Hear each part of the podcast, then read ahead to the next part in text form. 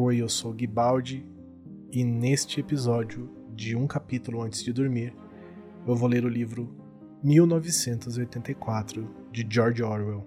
Se você gostar do livro, pode comprar pelo link aqui no post. Então vamos para o primeiro capítulo de 1984 de George Orwell.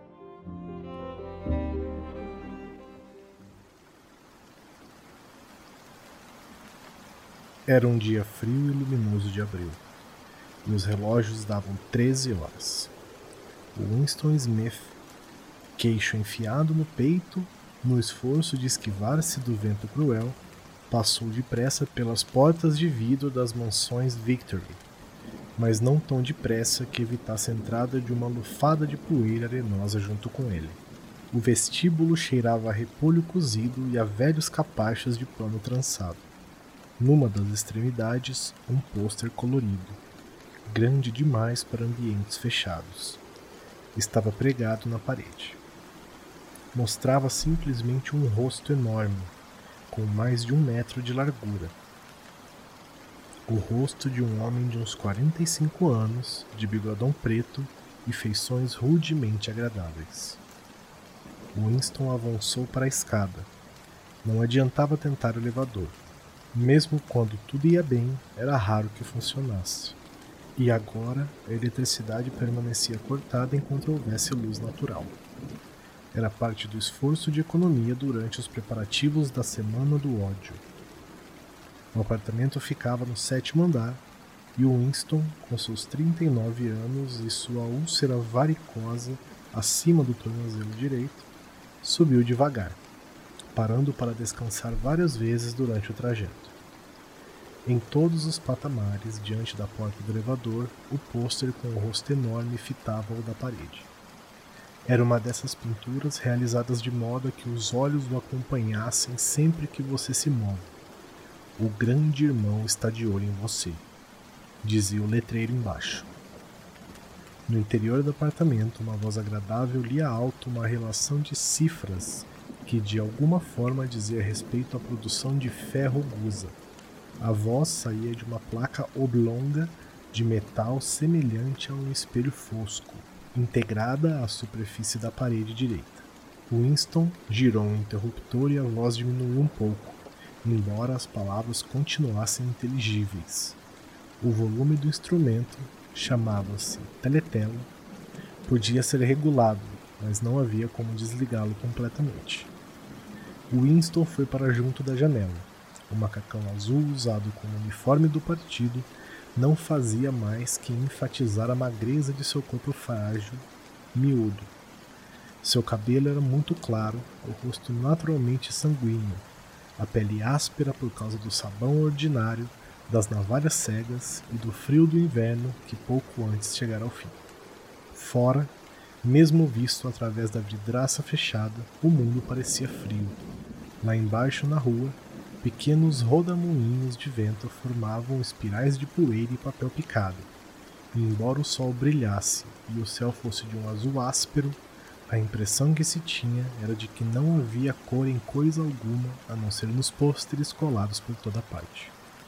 Não havia lugar de destaque que não ostentasse aquele rosto de bigode negro a olhar para baixo. Na fachada da casa, logo do outro lado da rua, via-se um deles. O grande irmão está de olho em você, dizia o letreiro, enquanto os olhos escuros pareciam perfurar os de Winston. Embaixo, no nível da rua, outro pôster. Esse, com um dos cantos rasgados, aldejava operosamente ao vento, ora encobrindo, ora expondo uma palavra solitária: Soushin. Ao longe, um helicóptero, voando baixo sobre os telhados, pairou um instante como uma libélula e voltou a afastar-se a grande velocidade, fazendo uma curva. Era a patrulha policial bisbilhotando pelas janelas das pessoas. As patrulhas, contudo, não eram um problema. O único problema era a polícia das ideias.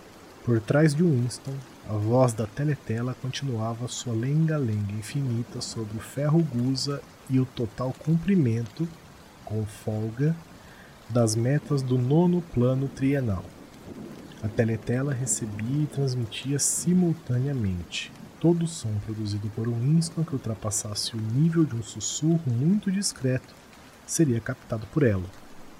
Mas, enquanto Winston permanecesse no campo de visão enquadrado pela placa de metal, além de ouvido, também poderia ser visto. Claro, não havia como saber se você estava sendo observado num momento específico. Tentar adivinhar o sistema utilizado pela polícia das ideias para conectar-se a cada aparelho individual ou a frequência com que fazia não passava de especulação. Era possível, inclusive, que ela controlasse todo mundo o tempo todo. Fosse como fosse, uma coisa era certa: tinha meios de conectar-se a seu aparelho sempre que quisesse. E você era obrigado a viver, e vivia, em decorrência do hábito transformado em instinto, acreditando que todos os sons que fizesse seria ouvido e se a escuridão não fosse completa, todo o movimento examinado meticulosamente. Winston mantinha as costas voltadas para a teletela, era mais seguro. Contudo, como sabia muito bem, mesmo as costas de uma pessoa podem ser reveladoras. A um quilômetro de distância, o Ministério da Verdade, onde ele trabalhava, erguia-se vasto e branco por sobre a paisagem encardida. Aquela pensou com uma espécie de contrariedade difusa, aquela era Londres, principal cidade da faixa Área 1, terceira mais populosa das províncias da Oceania. Tentou localizar alguma lembrança de infância que lhe dissesse que se Londres sempre fora assim. Será que sempre houvera aquele cenário de casas do século XIX caindo aos pedaços? Paredes laterais escoradas com vigas de madeira, janelas reforçadas com papelão, telhados reforçados com chapas de ferro corrugado, decrépitos muros de jardins adornados em todas as direções, e os lugares bombardeados, onde o pó de gesso dançava no ar e a salgueirinha crescia e se espalhava sobre as pilhas de entulho. E os locais onde as bombas haviam aberto clareiras maiores e onde tinham brotado colônias sórdidas de cabanas de madeira que mais pareciam galinheiros. Não adiantava, ele não conseguia se lembrar.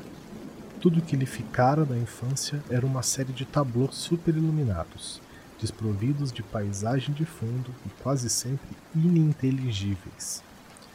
O Ministério da Verdade, Miniver, em nova fala, era extraordinariamente diferente em todos os outros objetos à vista. Era uma enorme estrutura piramidal de concreto branco cintilante, erguendo-se terraço após terraço, 300 metros espaço acima. Do lugar onde Winston estava mal dava para ler, encravados na parede branca em letras elegantes, os três slogans do partido: Guerra é paz, liberdade é escravidão, ignorância é força. Comentava-se que o Ministério da Verdade continha 3 mil salas acima do nível do solo e ramificações equivalente abaixo. Em Londres havia somente três outros edifícios de aparências e dimensões equivalentes. Eles tinham o efeito de reduzir tão drasticamente a arquitetura circundante que do telhado das mansões Victory era possível avistar os quatro ao mesmo tempo. Eram as sedes dos quatro ministérios entre os quais se dividia a totalidade do aparato governamental: o Ministério da Verdade, responsável por notícias, entretenimento, educação e belas artes, o Ministério da Paz, responsável pela guerra, o Ministério do Amor, ao qual cabia manter a lei e a ordem, e o Ministério da Pujança, responsável pelas questões econômicas. Seus nomes, em nova fala, Miniver, Mini-Paz, Minamor e Mini-Puja. Desses, o realmente apavorante era o Ministério do Amor. O edifício não tinha nenhuma janela. Winston nunca entrara no Ministério do Amor e nunca chegara nem a meio quilômetro de distância. Era impossível entrar no prédio sem uma justificativa oficial. E mesmo nesses casos, só transpondo um labirinto de novelos de arame farpado, portas de aço e ninhos ocultos de metralhadora.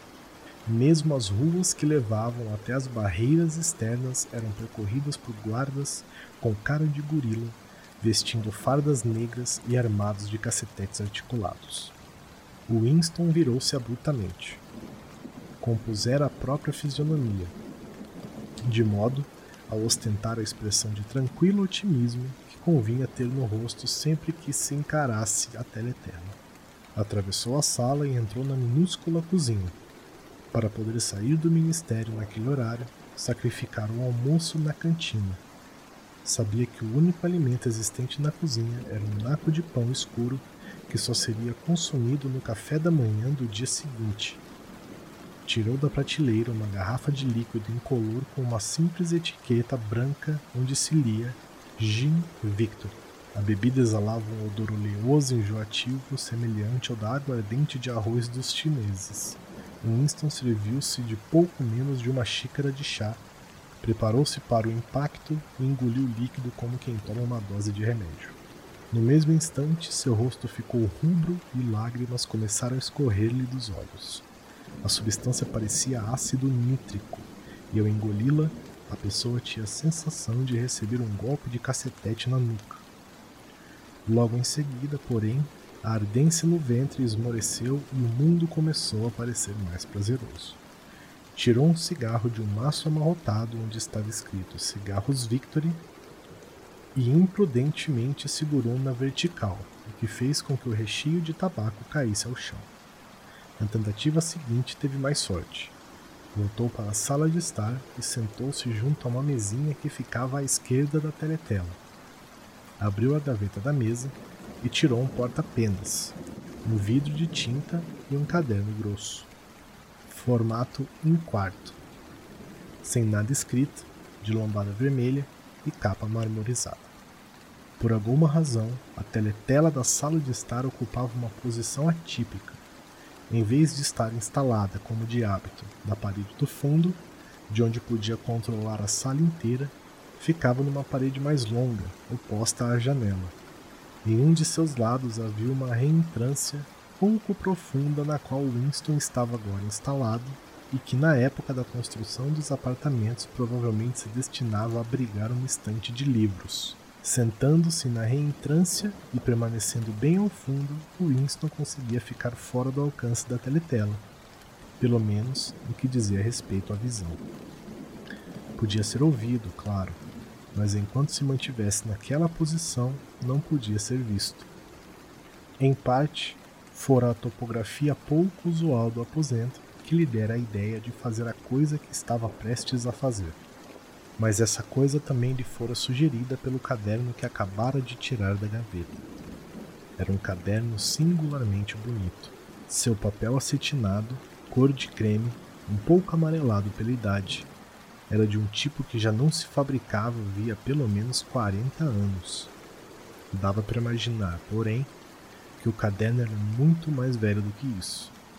Vira-o exposto na vitrine de uma lojinha de badulaques desmanzelada de um setor miserável da cidade. Qual setor exatamente, já não se recordava. E fora no mesmo instante tomado pelo desejo avassalador de possuí-lo. Supunha-se que os membros do partido não frequentassem estabelecimentos comerciais comuns, dedicados ao livre comércio, diziam. Mas a regra não era obedecida com rigor, porque havia diversas coisas, por exemplo, cadarço de sapato e lâmina de barbear, impossíveis de serem obtidos de outra forma. Depois de olhar rapidamente para os dois lados da rua, Winston se enfiara na loja e comprara o caderno por dois dólares e meio. Na ocasião, não tinha consciência de querê-lo para alguma coisa específica. Cheio de culpa, levaram-no para a casa dentro da pasta. Mesmo sem nada escrito nele, aquele era um bem comprometedor. A coisa que estava prestes a fazer era começar um diário. Não que isso fosse legal. Nada era ilegal, visto que já não existiam leis mas se o fato fosse descoberto, era praticamente certo que o punissem com a morte ou com pelo menos 25 anos de prisão em algum campo de trabalhos forçados. Winston encaixou uma pena no porta-penas e chupou-a para remover a graxa. A pena era um instrumento arcaico, pouco usado inclusive para assinaturas, e ele obteve aquela, furtivamente e com alguma dificuldade, só por ter sentido que o belo papel creme merecia que escrevessem nele com uma pena de verdade, em vez de ser rabiscado com um lápis tinta. Na verdade, Winston não estava habituado a escrever à mão. Exceto no caso de um ou outro bilhete muito curto, o hábito era ditar tudo ao ditógrafo, o que, evidentemente, não se aplicava à circunstância presente. Mergulhou a caneta na tinta e vacilou por um segundo. Suas entranhas foram percorridas por um estremecimento. Marcar o papel era um ato decisivo. Em letras miúdas, desajeitadas, escreveu: 4 de abril de 1984. Recostou-se na cadeira estava possuído por uma sensação de absoluto desamparo. Para começar, não sabia com certeza se estava mesmo em 1984. Devia ser por aí, visto que estava seguro de ter 39 anos e acreditava ter nascido em 1944 ou 1945. Mas nos tempos que corriam, era impossível precisar uma data sem uma margem de erro de um ou dois anos. Para quem ocorreu-lhe perguntar se de repente estava escrevendo aquele diário? Para o futuro, para os não nascidos. Sua mente deu voltas por um momento em torno da data duvidosa na página, depois, com um solavanco, colidiu com um termo em nova fala: duplo pensamento. Pela primeira vez deu-se conta da dimensão do seu projeto como fazer para comunicar-se com o futuro? Era algo impossível por natureza. O bem, o futuro seria semelhante ao presente e não daria ouvidos ao que ele queria lhe dizer, ou bem seria diferente e sua iniciativa não faria sentido. Ficou sentado por algum tempo contemplando estupidamente o papel. A teletela passara a transmitir uma música militar estridente. Estranho, parecia não apenas ter perdido a capacidade de se expressar, como inclusive ter esquecido o que originalmente pretendia dizer.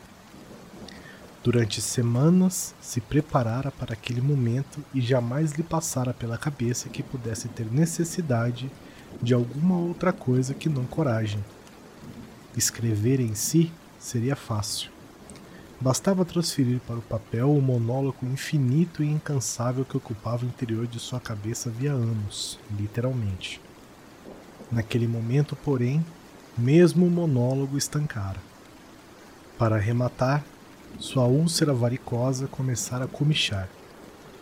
Uma coisa torturante.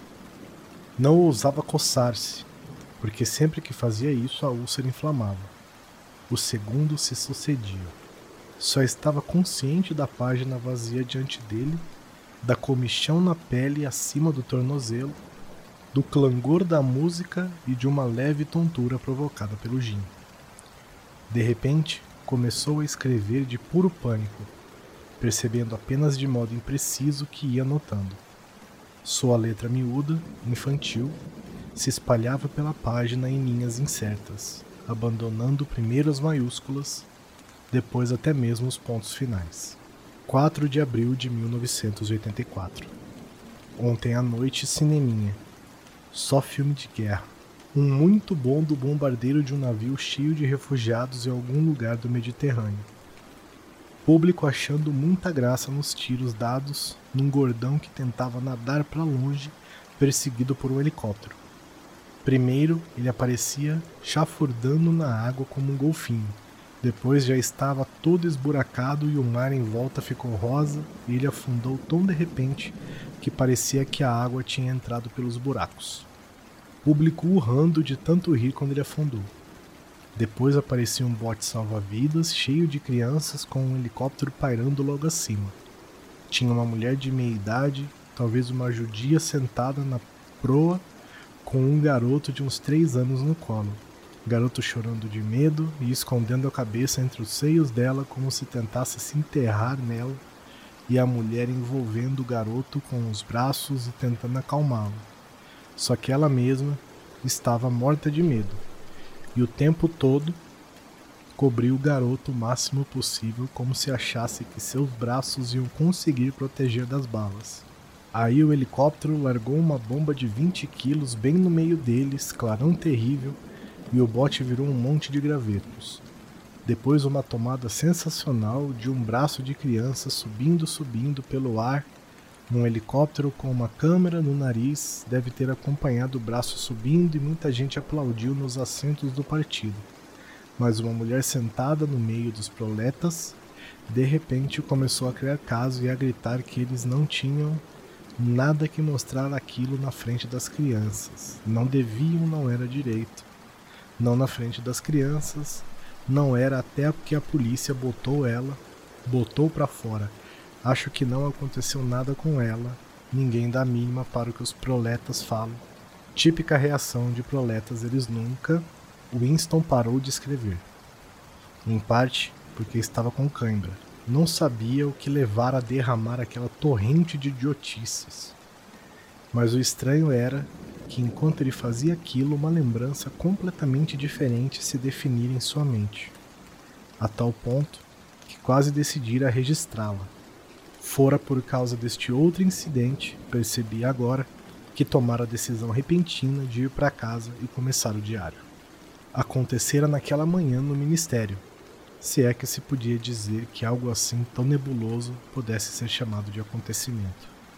Eram quase onze da manhã e no departamento de documentação onde o Winston trabalhava, já arrastavam as cadeiras para fora das estações de trabalho para reuni-las no centro do salão, na frente da grande teletela, nos preparativos para os dois minutos de ódio.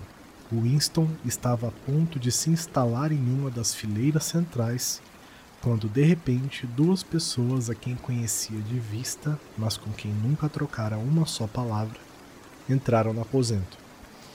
Uma delas era uma garota com quem muitas vezes cruzava nos corredores. Não sabia seu nome, porém sabia que trabalhava num departamento de ficção, já que a vira algumas vezes com as mãos sujas de óleo e munida de uma chave inglesa, que tivesse uma função de caráter mecânico em alguma das máquinas romanceadoras.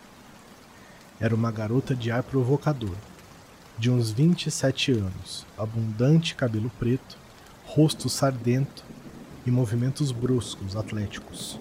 Trazia uma faixa estreita, escarlate, símbolo da Liga Juvenil Antissexo, enrolada na cintura por cima do macacão, de modo a evidenciar sutilmente as formas harmoniosas de seus quadris.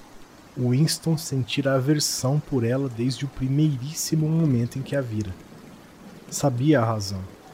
Era por causa da atmosfera de quadras de hóquei, banhos frios, caminhadas comunitárias e mente impoluta que por alguma razão a impregnava. Sentia aversão por quase todas as mulheres, sobretudo as jovens e bonitas. Os adeptos mais fanáticos do partido, os devoradores de slogans, os espiões amadores e os farejadores de inortodoxia eram sempre mulheres, sobretudo as jovens. Mas aquela garota em especial lhe dava a impressão de ser mais perigosa do que a maioria. Numa ocasião em que os dois haviam se cruzado no corredor, ela lhe dirigira um rápido olhar enviesado que parecia perfurar seu corpo e por um instante o deixara tomado do mais profundo horror. Passara-lhe pela cabeça, inclusive, que ela devia ser um agente da polícia das ideias, isso, na verdade, era muito improvável. Mesmo assim, ele continuava a sentir um desconforto esquisito, uma mistura de medo e hostilidade, sempre que ela estava por perto. A outra pessoa era um homem chamado O'Brien, membro do núcleo do partido e ocupante de um cargo tão importante e remoto que Winston fazia apenas uma vaga ideia de qual fosse sua natureza. Por um momento, ao ver o macacão negro de um membro do núcleo do partido se aproximar, o grupo de pessoas que cercavam as cadeiras ficou em silêncio. O'Brien era um homem grande, corpulento, de pescoço grosso e rosto rude, jocoso, brutal.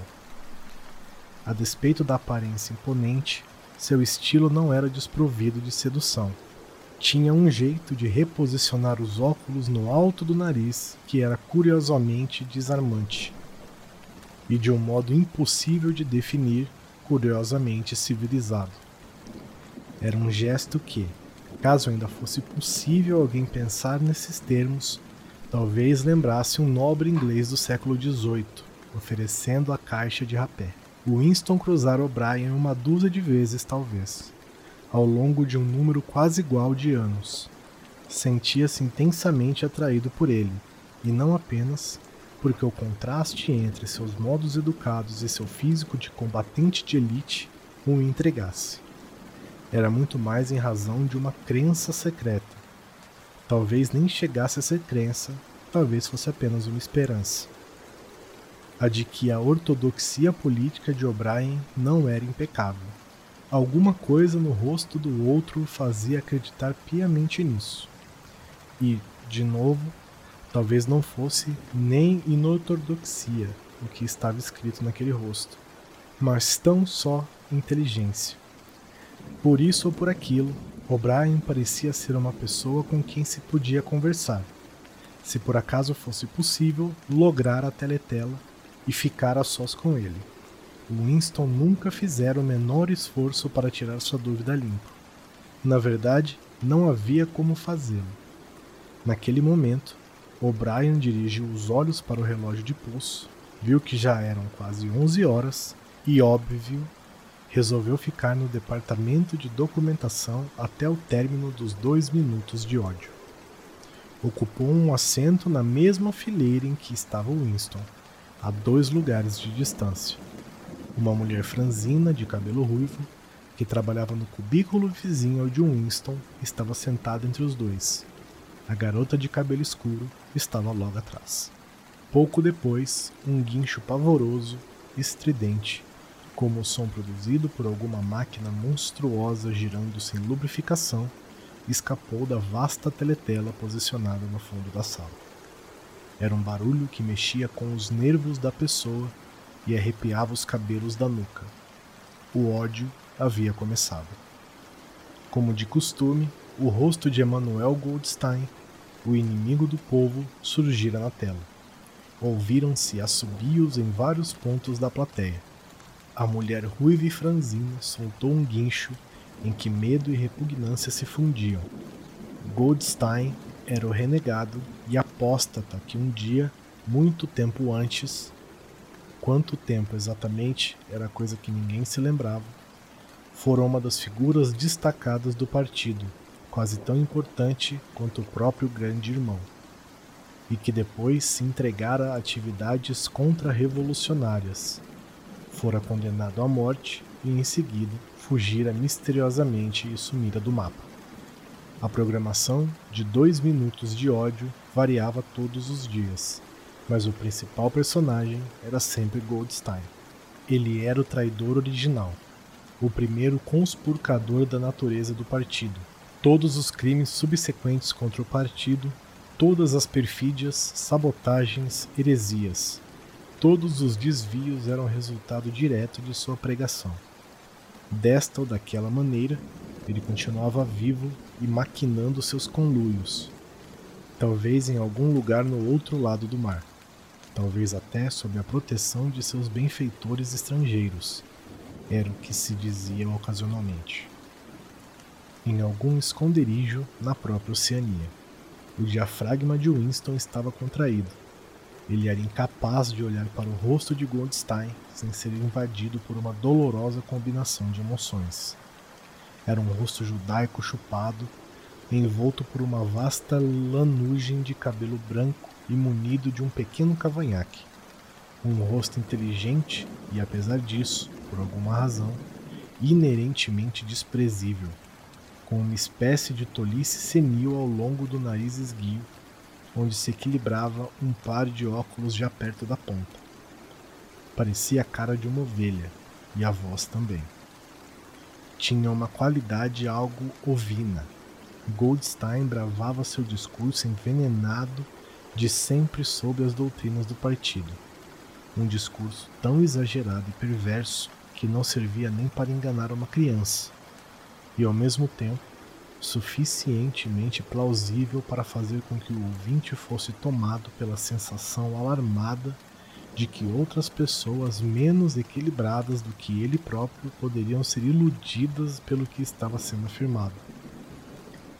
Goldstein atacava o grande irmão, denunciava a ditadura do partido, exigia a imediata celebração da paz com a Eurásia, defendia a liberdade de expressão, a liberdade de imprensa, a liberdade de reunião, a liberdade de pensamento.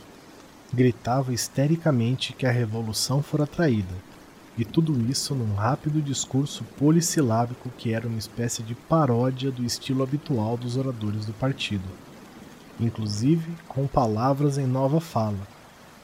Mais palavras em nova fala, aliás, do que qualquer membro do partido costumava usar na vida real, e o tempo todo para que ninguém alimentasse uma dúvida sequer sobre a realidade encoberta pela lenga-lenga especiosa de Goldstein por trás de sua cabeça, na teletela, desfilavam as colunas intermináveis do exército eurasiano. Fileira após fileira de homens de aspecto sólido e fisionomias asiáticas desprovidas de expressão, que emergiam na superfície da tela e desapareciam, para ser substituídos por outros exatamente iguais.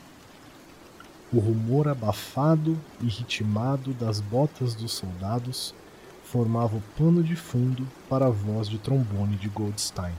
Não fazia nem meio minuto que o ódio havia começado e metade das pessoas presentes no salão já começaram a emitir exclamações incontroláveis de fúria. Impossível tolerar a visão do rosto ovino repleto de empáfia na tela e o poder aterrador do exército eurasiano logo atrás. Além disso, a visão ou mesmo a ideia de Goldstein produziam automaticamente medo e ira, e ele era um objeto de ódio ainda mais constante do que a Eurásia ou a Lestásia, já que sempre que a Oceania entrava em guerra com uma dessas potências, costumava estar em paz com a outra.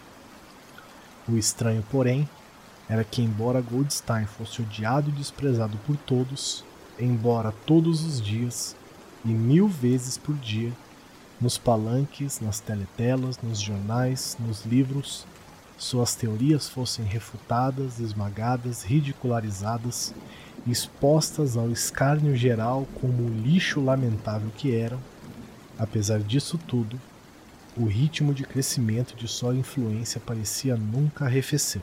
Sempre havia novos trouxas à espera de serem seduzidos por ele. Não se passava um dia sem que espiões e sabotadores agindo a seu serviço fossem desmascarados pela polícia das ideias. Ele era o comandante de um vasto exército nas sombras, uma rede clandestina de conspiradores dedicados à derrubada do Estado, a Confraria, esse era seu suposto nome.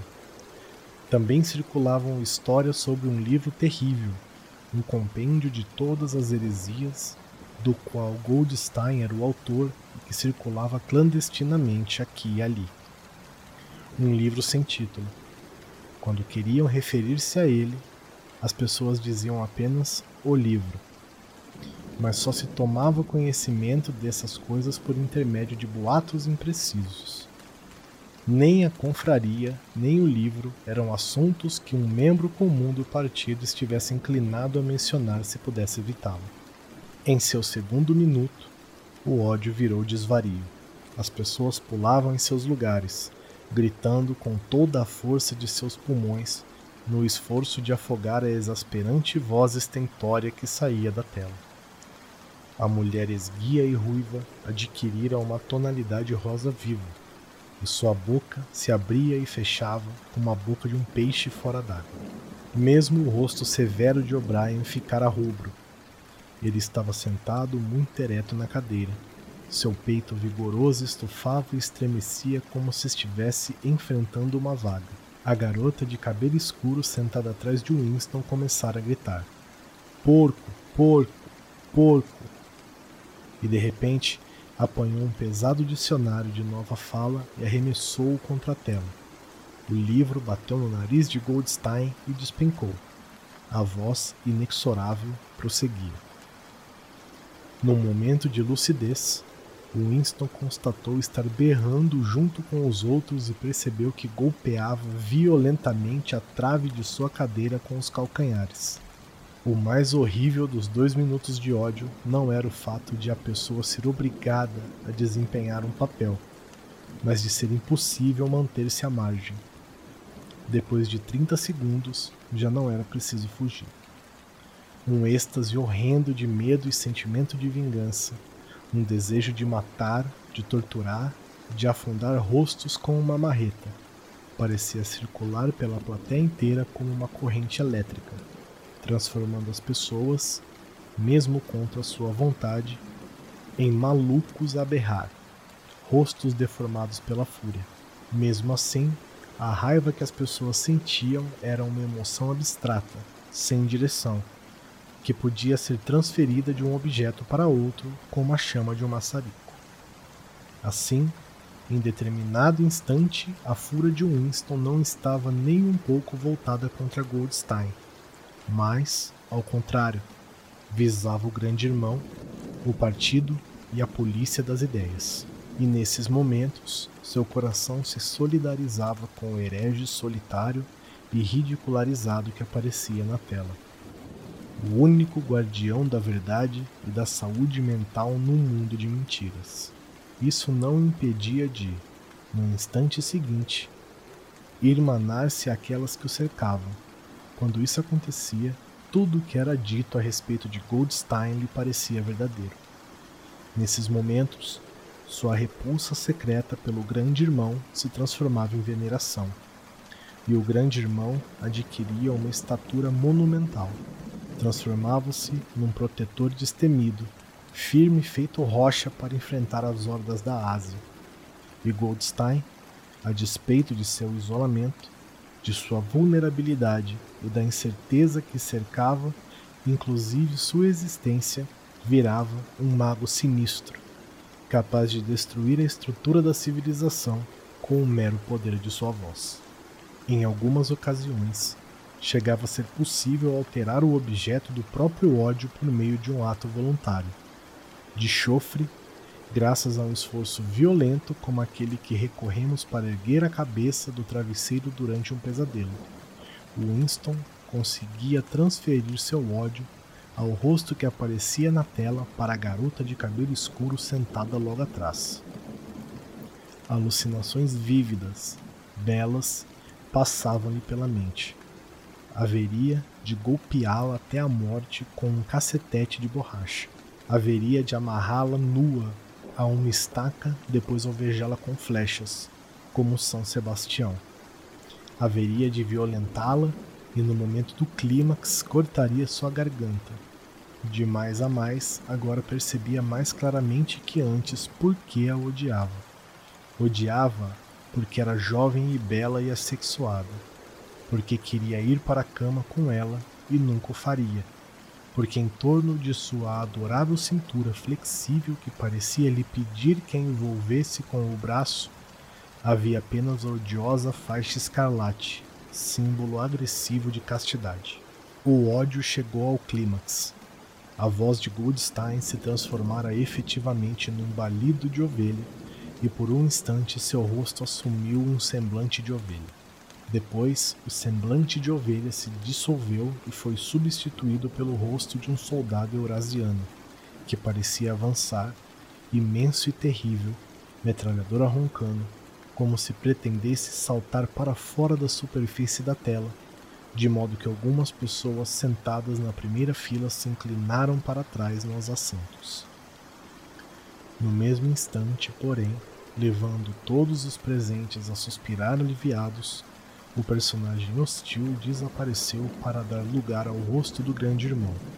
Cabelo preto, bigode preto, cheio de força e misteriosa calma, e tão imenso que quase enchia a tela inteira. Ninguém ouvia o que o grande irmão estava dizendo. Eram apenas algumas palavras de estímulo, o tipo de palavras pronunciadas no fragor da batalha, impossíveis de distinguir isoladamente mas que restauram a confiança pelo mero fato de serem ditas. Em seguida, o rosto do grande irmão se esfumou outra vez e os três slogans do partido, em letras maiúsculas, ocuparam seu lugar. Guerra é paz. Liberdade é escravidão, ignorância é força. O rosto do grande irmão, contudo, deu a impressão de permanecer na tela por vários segundos mais, como se o impacto que causara nas retinas de todos os presentes fosse vívido demais para desaparecer imediatamente. A mulher esguia e ruiva se jogara para frente, apoiando-se no encosto da cadeira diante dela com um murmúrio trêmulo que parecia dizer: Meu Salvador. Estendeu os braços para a tela. Em seguida, afundou o rosto nas mãos. Era visível que fazia uma oração. Nesse momento, todo o grupo ali presente prorrompeu num canto grave, lento, ritmado, que entoava GI, GI, GI. Uma e outra vez, muito devagar, com uma longa pausa entre o G e o I. Um som grave, em surdina, às vezes curiosamente feroz, em cujo segundo plano parecia ouvir-se o ruído de pés descalços golpeando o chão e o latejar de tantãs. Aquilo continuou por uns 30 segundos. Tratava-se de um refrão ouvido com frequência em momentos de emoção avassaladora. Em parte, era uma espécie de hino à sabedoria e à majestade do grande irmão. Mas antes de mais nada, era um ato de auto-hipnose, um embotamento voluntário da consciência por intermédio de um ruído rítmico. Winston teve a sensação de gelar por dentro. Durante os dois minutos de ódio, ele não conseguia deixar de se integrar ao delírio coletivo. Porém, aquela entonação subhumana de GI, GI, sempre o deixava horrorizado. Claro que cantava com os outros, impossível não fazê-lo. Dissimular os próprios sentimentos, manter a expressão do rosto sob controle, fazer o que os outros fazem, tudo reações instintivas. Mas houve um espaço de uns dois segundos durante o qual a expressão de seus olhos talvez o tivesse traído. Por um instante, seus olhos se encontraram com os de O'Brien. O'Brien se erguera de seu assento. Tiraram os óculos e estava recolocando-os sobre o nariz naquele seu gesto característico. Mas houve uma fração de segundo em que os olhos dos dois se encontraram, e enquanto isso acontecia, Winston compreendeu. Sim, compreendeu que O'Brien pensava o mesmo que ele uma mensagem inequívoca fora transmitida. Era como se as duas mentes de Winston e O'Brien tivessem se aberto os pensamentos fluidos de um para o outro através dos olhos. Estou com você. O'Brien parecia estar dizendo: Sei exatamente o que está sentindo. Sei tudo sobre seu desprezo, seu ódio, seu asco. Mas não se preocupe, estou com você. Em seguida, o clarão de entendimento se dissipou e o rosto de O'Brien voltou a ser tão impenetrável quanto os de todos os outros. Isso fora tudo, e ele já não estava seguro quanto ao que acontecera. Incidentes como aquele nunca tinham sequelas. Eles só serviam para manter viva nele a fé ou a esperança de que outros além dele fossem inimigos do partido. Talvez, afinal, os boatos sobre a existência de vastas conspirações clandestinas fossem verdadeiros. Talvez a confraria realmente existisse. Era impossível, apesar da infinidade de prisões e confissões e execuções, ter certeza de que a confraria não passava de invenção. Havia dias que ele acreditava em sua existência, outros em que não acreditava. Nada confirmava o fato além de vislumbres passageiros de que talvez significassem alguma coisa. Talvez não significassem nada. Fragmentos de conversa ouvidos de forma difusa, rabiscos pouco legíveis nas paredes dos lavatórios. Uma vez, inclusive, ao presenciar um encontro de dois estranhos, um mínimo movimento de mãos que lhe parecia um sinal de reconhecimento. Tudo não passava de hipótese muito provavelmente imaginara aquilo. Voltara para sua estação de trabalho sem tornar a olhar para o Brian. A ideia de levar adiante aquele contato passageiro nem lhe passara pela cabeça. Teria sido perigoso ao extremo, mesmo que soubesse como agir para fazê-lo. Por um segundo, dois segundos, ele e O'Brien haviam trocado um olhar equívoco e ponto final. Mas mesmo isso era um acontecimento memorável na solidão cerrada em que eram obrigados a viver. Winston saiu de seu torpor e endireitou o corpo na cadeira. Soltou um arroto. O gin em seu estômago começava a subir. Seus olhos voltaram a fitar a página.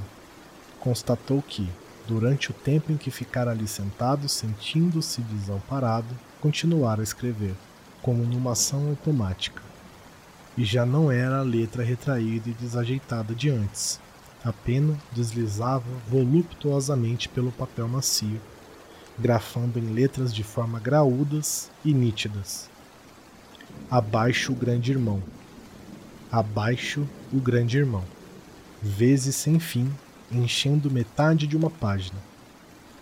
Não conseguiu evitar uma fisgada de pânico, um absurdo, já que escrever aquelas palavras específicas não era mais perigoso do que o ato inicial de começar um diário.